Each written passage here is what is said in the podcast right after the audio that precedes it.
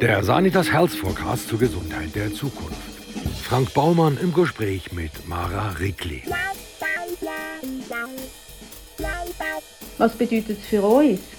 Äh, wird sie immer an der Wochenende heimkommen, wenn ja, was heißt das für eine Partnerschaft? Was heißt das, äh, sollen wir auch in eine Wege ziehen? Äh, könnte, das, könnte das toll sein, wenn, äh, wenn verschiedene Menschen Assistenz sind für einen Menschen mit Behinderung?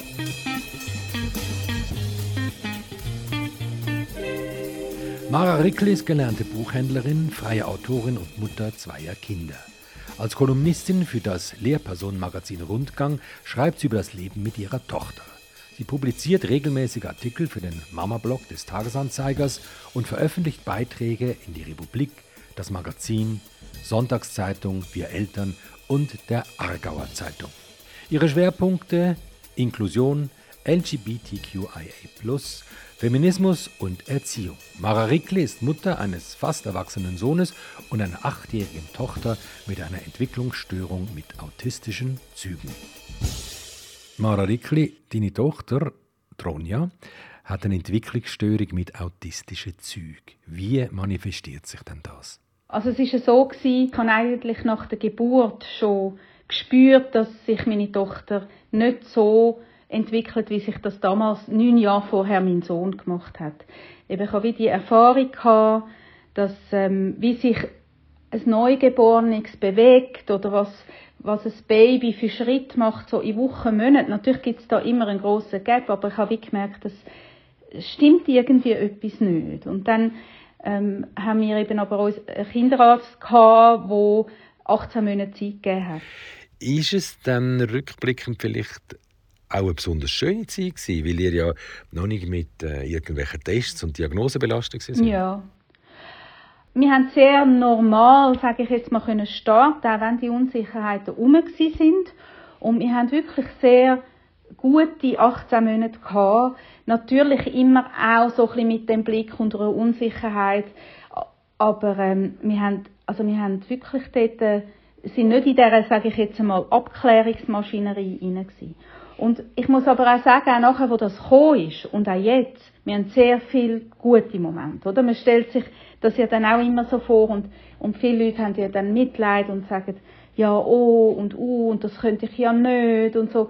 Ähm, aber ich habe ja dort drin dann auch ganz viel selber hat das bei mir ausgelöst. Was hat man denn dort in dieser Entwicklungspädiatrie festgestellt? Dort hat man wie gemerkt, okay, äh, der Abstand zu den Gleichaltrigen ist wirklich sehr groß man hat aber nicht können sagen, was ist die Diagnose. Also es ist nicht klar gewesen, das geht jetzt in eine Richtung Autismusspektrum oder ähm, so, ja, so frühkindlicher Autismus zum Beispiel, sondern es ist wie gewesen, es ist alles offen.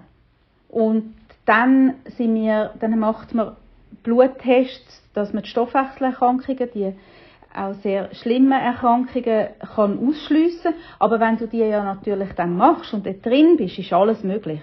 Also du setzt dich auch mit dem Gedanken von dem auseinander, dass dein Kind ganz schwer krank könnte sein und das könnte heißen, es stirbt jetzt. Dann, wenn dann die Stoffwechselerkrankungen ausgeschlossen sind, dann haben wir, äh, hat sie ein, äh, unter Vollnarkose ein MRI müssen machen. Hat man müssen ausschliessen, dass sie zum Beispiel etwas am Hirn hat oder sonst irgendwo in den Organen. Und dort muss ich schon sagen, da geht man dann schon durch Gefilde durch, die enorm äh, einem auch selber mit dem Leben und Verbindung und so auseinandersetzen lassen, oder?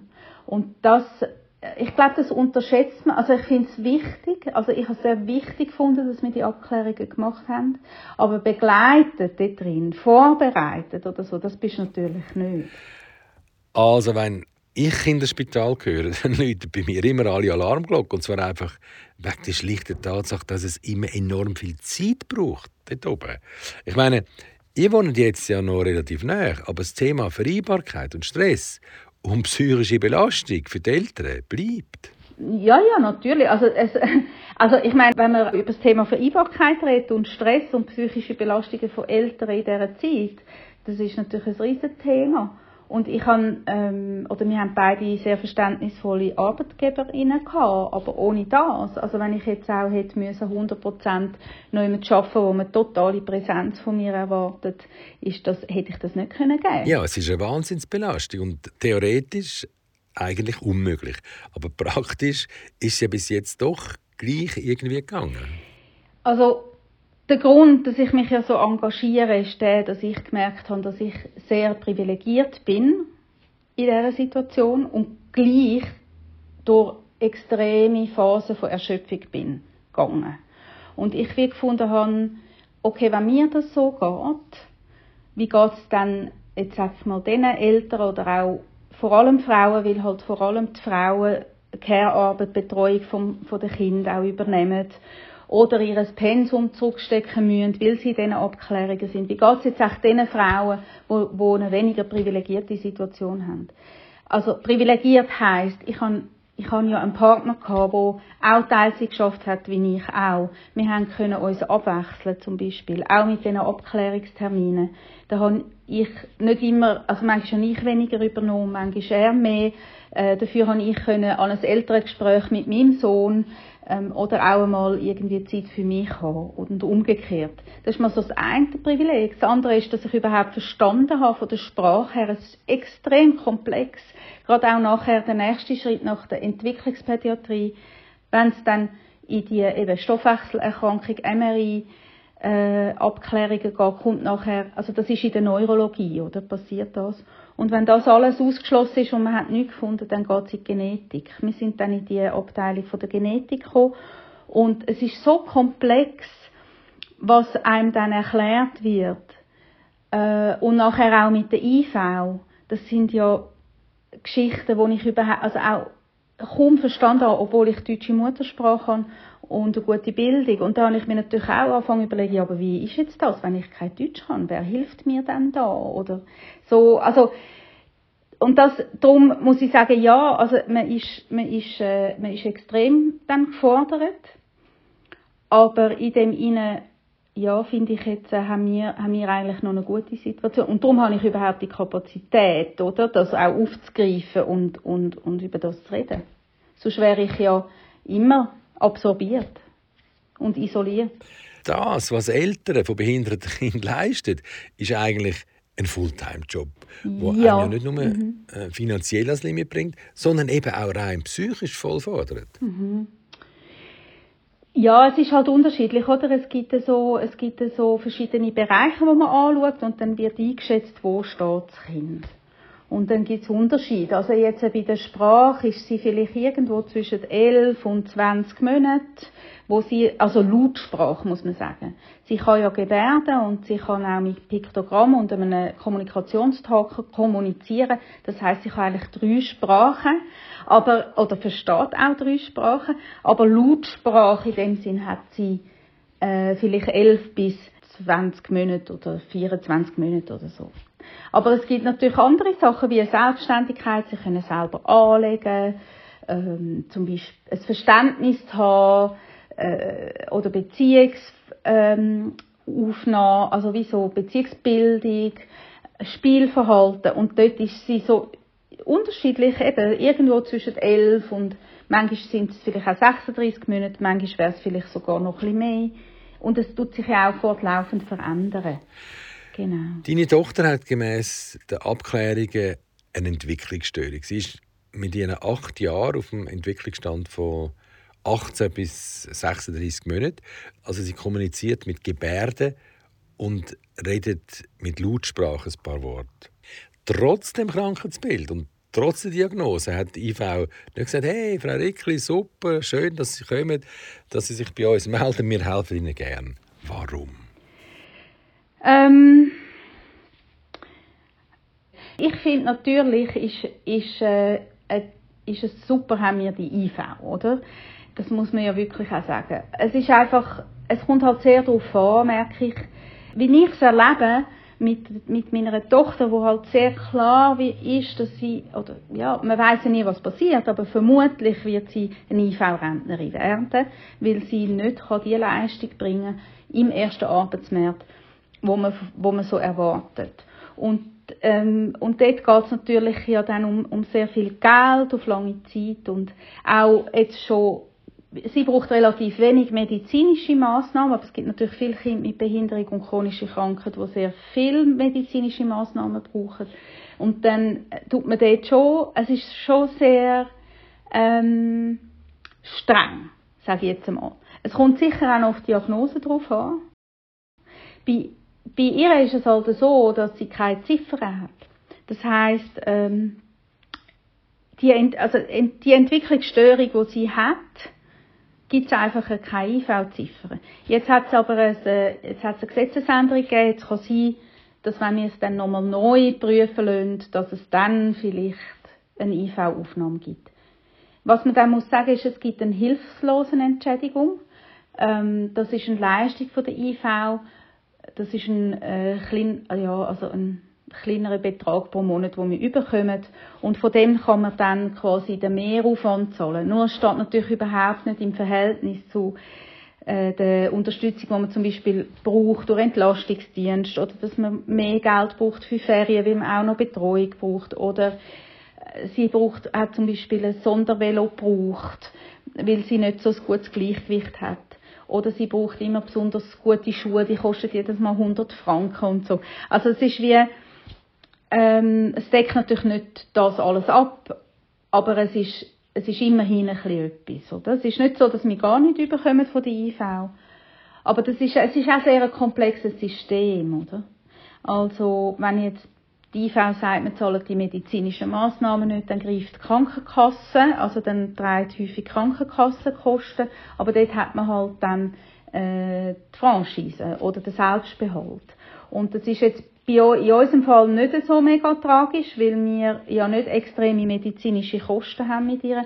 Aber wenn das natürlich Kinder sind, die extrem teure Medikamente und Hilfsmittel brauchen und die IV übernimmt das nicht, ist das natürlich für die Familie eine extrem finanzielle Belastung und ein grosses Problem. Ja. Ist es nicht ganz einfach eine Schwachstelle im Gesundheitssystem? Ähm, ja, also ich finde, es ist, es ist, äh, ja, es, also die Schwachstelle im System, finde ich, ist die, dass man nicht davon ausgeht, dass ein Mensch, der eine chronische Krankheit hat oder eine Behinderung, äh, einfach die Hilfe beantragt, die er braucht. Sag mal, wie nimmt denn Joya mit ihren Sinn die Welt wahr? Du, ich glaube, sie nimmt sie sehr fest wahr, wie wir auch. Sie hat vielleicht einfach weniger Filter. Also ich muss mich ja manchmal, wieso, ich habe einmal einen Bericht geschrieben, auch über einen jungen Menschen im Autismus-Spektrum, der mir das total gut erklärt hat. Und ich habe wie gemerkt, ich muss mich häufig aktiv konzentrieren, dass ich etwas wahrnehme. Also wenn ich, äh, weil ich blende sehr viel aus und fokussiere mich auf etwas. Also wenn ich jetzt mit dir rede, dann merke ich nicht, ob jetzt da außen noch ein Tram vorbeifährt und ob dort noch der Wecker piepst oder so. Es ist sogar so, dass man mir vielleicht muss sagen, du, es läutet dann noch oder so. Damit ich, ja, so rauskomme. Und, und bei Menschen, die oder bei vielen Menschen im Autismusspektrum oder wo autistische Züge haben, nicht bei allen, aber bei vielen ist es so, dass sie halt alles gleich laut hören, dass für sie alles gleich wichtig ist. Also wenn du jetzt draußen bist kann, und ich höre es daran weniger, aber für sie ist alles laut, zum Beispiel, oder? Also sie hat, ich denke, also meine ist, Tochter ist, hat... Also sie ist quasi übersensitiv, kann man das so sagen? Ja, sehr, also kann man so sagen. Also einfach, ähm, dass halt so eine Überreizung von, kann stattfinden von Geräuschen, aber auch von Eindrücken. Das ist zum Beispiel etwas, ich denke, das ist etwas, wo sie sehr äh, auch Mühe hat, manchmal, wo sie überfordert. Und das andere ist, sie spürt einfach alles. Ich glaube, sie nimmt wahnsinnig viel über Emotionen wahr, über, über die äh, Körpersprache der Menschen. Also wenn wir unterwegs sind, dann, dann kommt sie auch schnell Angst über, wenn sie das Gefühl hat, jemand sieht hässlich aus oder schreit jetzt da um oder ist ein bisschen, also wirklich auch, oder auch, sie ist auch so unser Familientherapeut oder? Manchmal auch Unterdrücker von, Unterdrückerin von Konflikt, weil weil sobald man ein bisschen die Stimme hebt oder sobald sie merkt, oh, jetzt ist da irgendein Konflikt zwischen der Mami und dem Papi, machen die auch Kinder generell, aber sie wirklich sehr extrem, wird sie total nervös und will einfach oder fängt an schreien oder, oder umhauen oder was auch immer, oder? Also sie nimmt einfach auf der emotionalen Ebene wahnsinnig viel wahr. Du hast vorher gesagt, ihr habt abgeklärt, ob es eine genetische Ursache haben könnte, also ob es ein Gendefekt ist. Ja. Ist es das dann? Wir wissen es nicht. Also man, bei der Genetik ist das so, dass das nur über Verdacht äh, läuft. Also man, äh, man geht in die Genetik und dann wird, wird geschaut, es werden ganz viele Fotos gemacht, zum Beispiel vom Gesicht und so, und dann wird sie vermessen und alles, und dann wird so wie ein Verdacht geäußert. Syndrom XY. Und das wird dann getestet, also das heißt Krankenkasse, das wird bei der Krankenkasse beantragt, das sind sehr, sehr hohe Kosten. Wir haben erlebt, dass es eigentlich, also, dass es sehr oft erst mal halt abgelehnt wird, dass man dann muss Rekurs machen muss, manchmal auch zweimal Rekurs machen und nachher ähm, wird es dann übernommen. Also das heißt, man wartet dort auch. Was man einfach muss sehen, oder für gewisse Kinder ist das sehr relevant, ob man weiß, was das für eine genetische Störung ist. Aber solange die Krankenkasse nicht zahlt, werden die Abklärungen nicht gemacht. Das kann heißen, dass das Kind ein Jahr oder ein halbes Jahr mehr nicht die Therapie hat, die es braucht, weil man nicht weiß, was es ist. Bei uns ist es so gewesen, dass wir dann aber, wir haben es immer dann durchgebracht, dass es gezahlt wird und dann aber halt immer gewesen ist, nein, ist es nicht.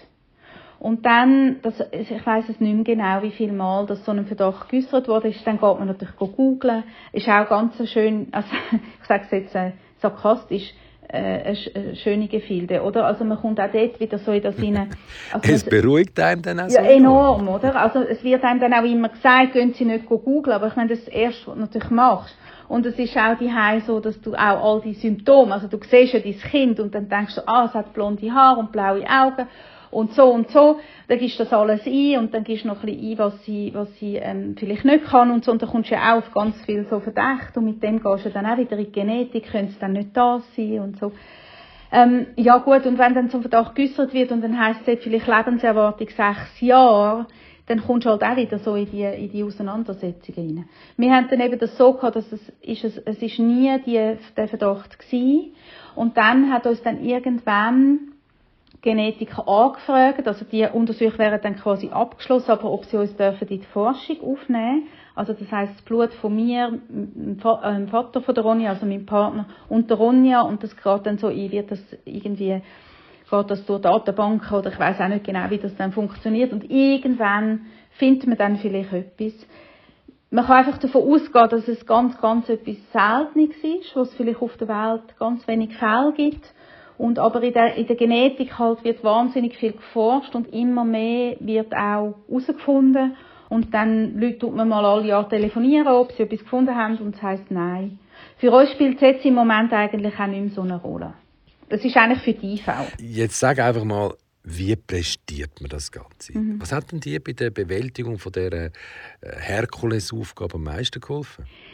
Also wir haben, wir haben sehr ein gutes Umfeld, einen grossen Freundinnenkreis. Wir haben eine Verwandtschaft, die uns versteht, uns unterstützt. Nicht unbedingt betreuungsmässig, oder? Ähm, dort ist auch, muss man sehen, die Eltern werden auch älter und so, aber wir haben auch Großmütter, die, die einspringen und unterstützen und so. Genau, aber es, ist, es geht eigentlich auch so um den emotionalen Zusammenhalt, oder?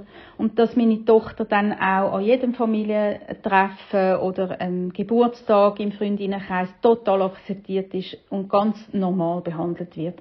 Und wir haben, es ist dann jetzt auch so in diesen Jahren entstanden, dass man dann auch viel Kontakt hat zu anderen Eltern, die Kinder haben mit Behinderung und dass, dass das alles auch sehr divers ist. Also, und dann auch mit chronischen Krankheiten. Also ich habe, also wir haben jetzt zum Beispiel im Umfeld äh, ein Mädchen mit Zöliakie oder mit starkem Asthma. Wir haben, wir haben äh, einen Bub mit Zerebralparese, mit Angelman-Syndrom, mit Autismus. Und das eine ist, dass Kind divers leben miteinander. Und das andere ist aber auch, dass die Eltern sich können austauschen oder? Also, dass wir auch, wir haben zum Beispiel so zusammen schon Sportferien gemacht, 14 Leute, Erwachsene und Kind zusammen, mit und ohne Behinderung und wo man ja auch sehr viel miteinander erlebt und das am Abend auch miteinander kann besprechen und das ist, ich glaube, das ist wirklich wie auch Gesundheitsförderung von, dass man dann zusammensitzt und das mit dem, also ja, wie, wie durch das, wie da, durch das durchgeht und auch mit Humor, oder? Und wo man auch mal kann sagen, hey, ich mag einfach nicht mehr. Ich habe keine Nerven mehr eigentlich und ich habe ein schlechtes Gewissen und und und. Also, das Zulassen von Überforderung oder Zulassen von äh, von Traurigkeit oder auch, dass man halt, man geht auch durch verschiedene Phasen, finde ich, wenn das Kind eine Krankheit hat oder eine Behinderung, wo man auch von, von total euphorisch, von es ist ein Geschenk und die Herausforderung ist zu mir gekommen und ich muss sie einfach bewältigen und es bringt mich total weiter zu, warum mir, warum das. Ähm, ich mag nicht. Also, und auch einfach über das können reden, das, das treibt mich vor allem. Und dann natürlich, wenn man auch, die, wenn die Partnerschaft möglichst gleichberechtigt ist. Natürlich haben wir auch viele Diskussionen, wer macht mehr. Ich würde äh, auch behaupten, wir haben, wir haben auch schon für unsere Eltern so einen Text geschrieben über Mental Load. Bei einem Kind mit, der, mit einer Behinderung hat man einfach nochmal viel mehr Load. Also all die To-Do-Listen im Kopf von, ich muss noch den IV schreiben, ich muss noch den Arzt machen, ich muss noch zu dieser Therapie, ich muss noch das und, und, und. Und äh, wo, ich, wo schon so ist, dass, dass äh, als Frau vielleicht schon auch mehr machst, aber bei uns ist es schon so, dass wir fest über das, also das versuchen zu verteilen und das finde ich zum Beispiel auch sehr elementar. Und dann natürlich noch ein Betreuungssetting, Schule, äh, ähm, Hort, äh, Entlastungsdienst und so weiter. Weißt du, wenn du sagst, wer macht mehr, wer macht weniger, das ist ja ein Thema, wo in jeder Beziehung präsent ist. Aber hm. in dem Moment, wo man auf Augenhöhe die Gleichberechtigung lebt, dann ist es vielleicht ein bisschen wie beim Fußballmatch.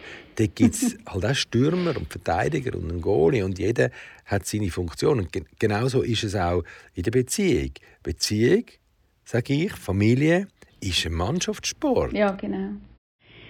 Weißt, ich glaube, die Themen Vereinbarkeit, Gleichberechtigung, äh, Kleinfamilie, das ist wie mit Kind, wo quasi normal, ich habe nicht so, ich habe ein bisschen Mühe mit dem Wort, aber äh, halt der Norm, der sogenannten Norm entsprechend entwickelt sind, schon enorm, schon enorm wichtig. Es zeigt sich halt einfach, wenn das Kind ähm, das merkt man ja nur schon, wenn, wenn das Kind, das normentwickelt ist, mal krank ist, zum Beispiel, dass ja dann das System mega im Stress ist.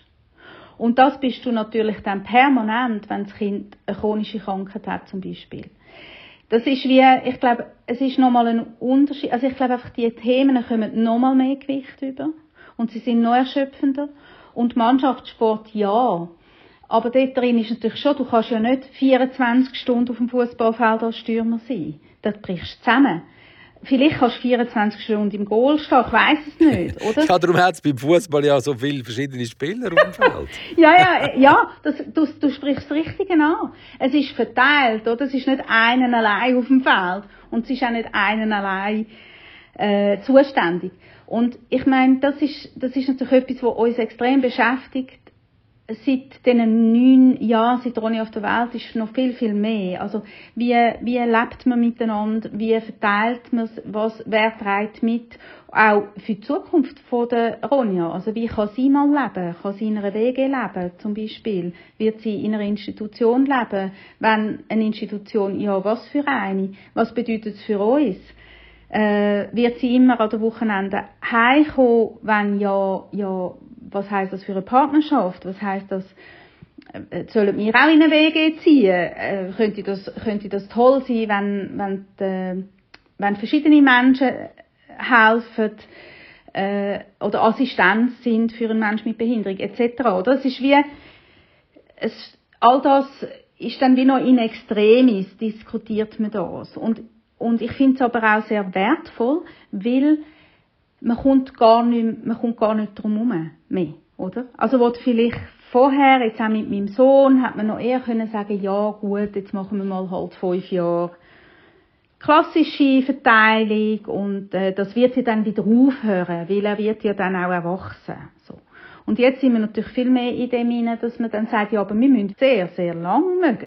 Und nicht nur quasi bis sie dann Teenie ist. Dann wird's dann, also klar ist Teenager auch nicht nur einfach, aber einfach, dass sie, sie wird dann nicht einfach zwei Wochen oder eine Woche mal allein auf Südfrankreich in die Ferien gehen, wie das mein Sohn zum Beispiel macht. Oder? Wie geht er eigentlich er mit der Behinderung von seiner kleinen Schwester um? Hey, unterschiedlich. Also ich finde die Thematik von der Geschwister von Kindern, die eine Krankheit haben oder eine Behinderung, mega wichtig. Ich habe sehr vieles extrem unterschätzt. Da bin ich auch sehr ehrlich. Ich finde, man hat viel von ihm verlangt. Weißt, wenn man auch in diesen Abklärungen ist und man kommt aus dem Spitaltag und dann kommt man heim und ich habe zum Beispiel im Nachhinein gemerkt, ich habe einige Sachen wie gar nicht mehr so gehört, die er mir erzählt hat, weil ich so absorbiert bin. Was er ihn jetzt belastet, zum Beispiel in der Schule.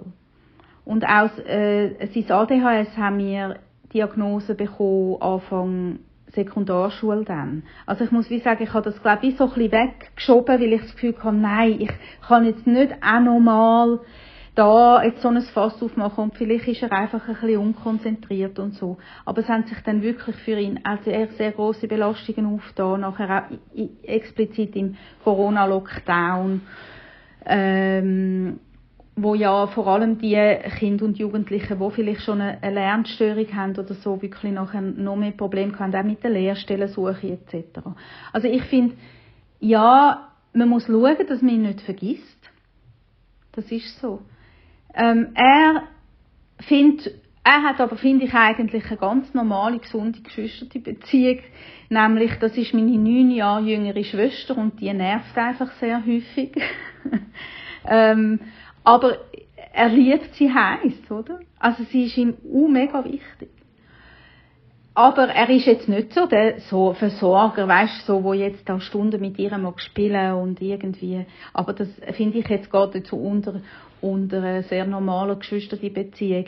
Ich glaube, was sich ja dann einfach auch noch später für Fragen stellen, ist, was haben dann Geschwister, die auch erwachsene Geschwister, die für Verantwortungsgefühl für ihre erwachsenen Geschwister mit Behinderung? Ähm, was erwarte ich jetzt auch als Mutter von ihm? Und ich finde das zum Beispiel mega wichtig, dass ich nicht grundsätzlich von ihm erwarte, dass er sich wird um sie kümmern, wenn ich nicht mehr kann, zum Beispiel. Also er hat ja das sich auch, also hat sich das ja nicht gewählt. Und ich finde, da, da sehe ich manchmal Familiengeschichten, wo, wo ich denke, ja, also da muss man schon aufpassen, dass man, dass man, äh, dass den Menschen gut geht und auch den Geschwistern gut geht drin. Und den Eltern und dem Vater und der Mutter also. Mhm. Ja, der Verantwortungsdruck ist enorm mhm. und irgendwann spielt dann auch noch ja. Äh, das Thema Schuldgefühl drin. Das ist auch etwas, was dich äh, enorm beschäftigt. Ja, ja, Schuld hat mich beschäftigt. Jetzt ist es besser. Also ich, ich muss sagen, da ist natürlich Schreiben ist auch ein Verarbeitungsprozess für mich. Und ich, ich, ich mache ja Journalismus, Journalismus auch sehr stark in diesen Themen von Mental Health. Und jedes Interview, das ich auch mache zum Thema Behinderung, lerne ich selber auch wieder etwas für mich. Das ist total stark mein, mein Antrieb. Und dort ist natürlich schon die Auseinandersetzung allgemein mit dem Bild von der Mutter, aber natürlich dann auch mit dem Bild von der Mutter von einem Kind mit Behinderung mega wichtig gewesen, um sich von Schuldgefühl zu lösen, weil das halt in der Gesellschaft auch sehr stark bedient wird. Also eben, natürlich ist gut Prävention zu machen und den Müttern sagen, rauchen nicht in der Schwangerschaft. Natürlich. Und ich habe auch nicht geraucht, zum Beispiel, oder?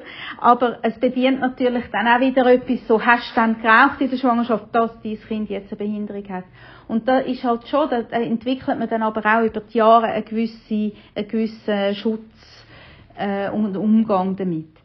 Ähm, aber das kommt natürlich sehr stark Gründe. Ähm, also es ist wie nicht ich habe das Gefühl, gesellschaftlich einfach so, ah, das ist jetzt ein Kind mit blonden Haaren, das ist jetzt ein Kind mit dunkler Haut, das ist jetzt ein Kind mit Behinderung und das ist jetzt ein Kind ohne Behinderung.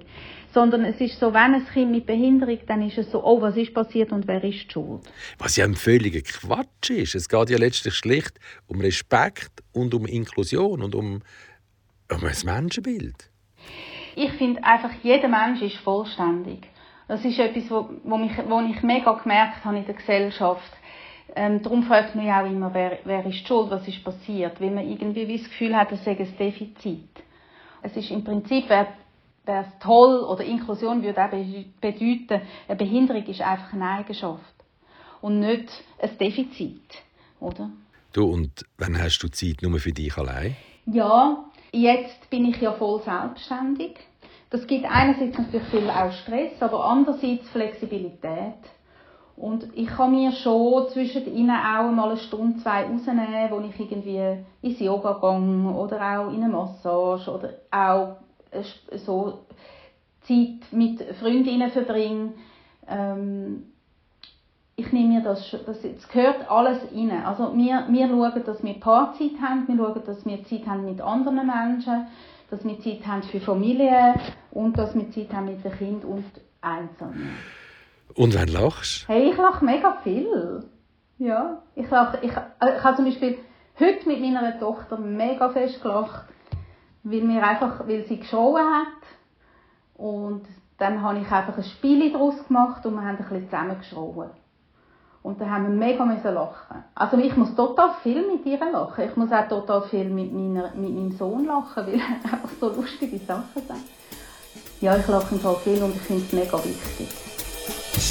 Mara Rickli.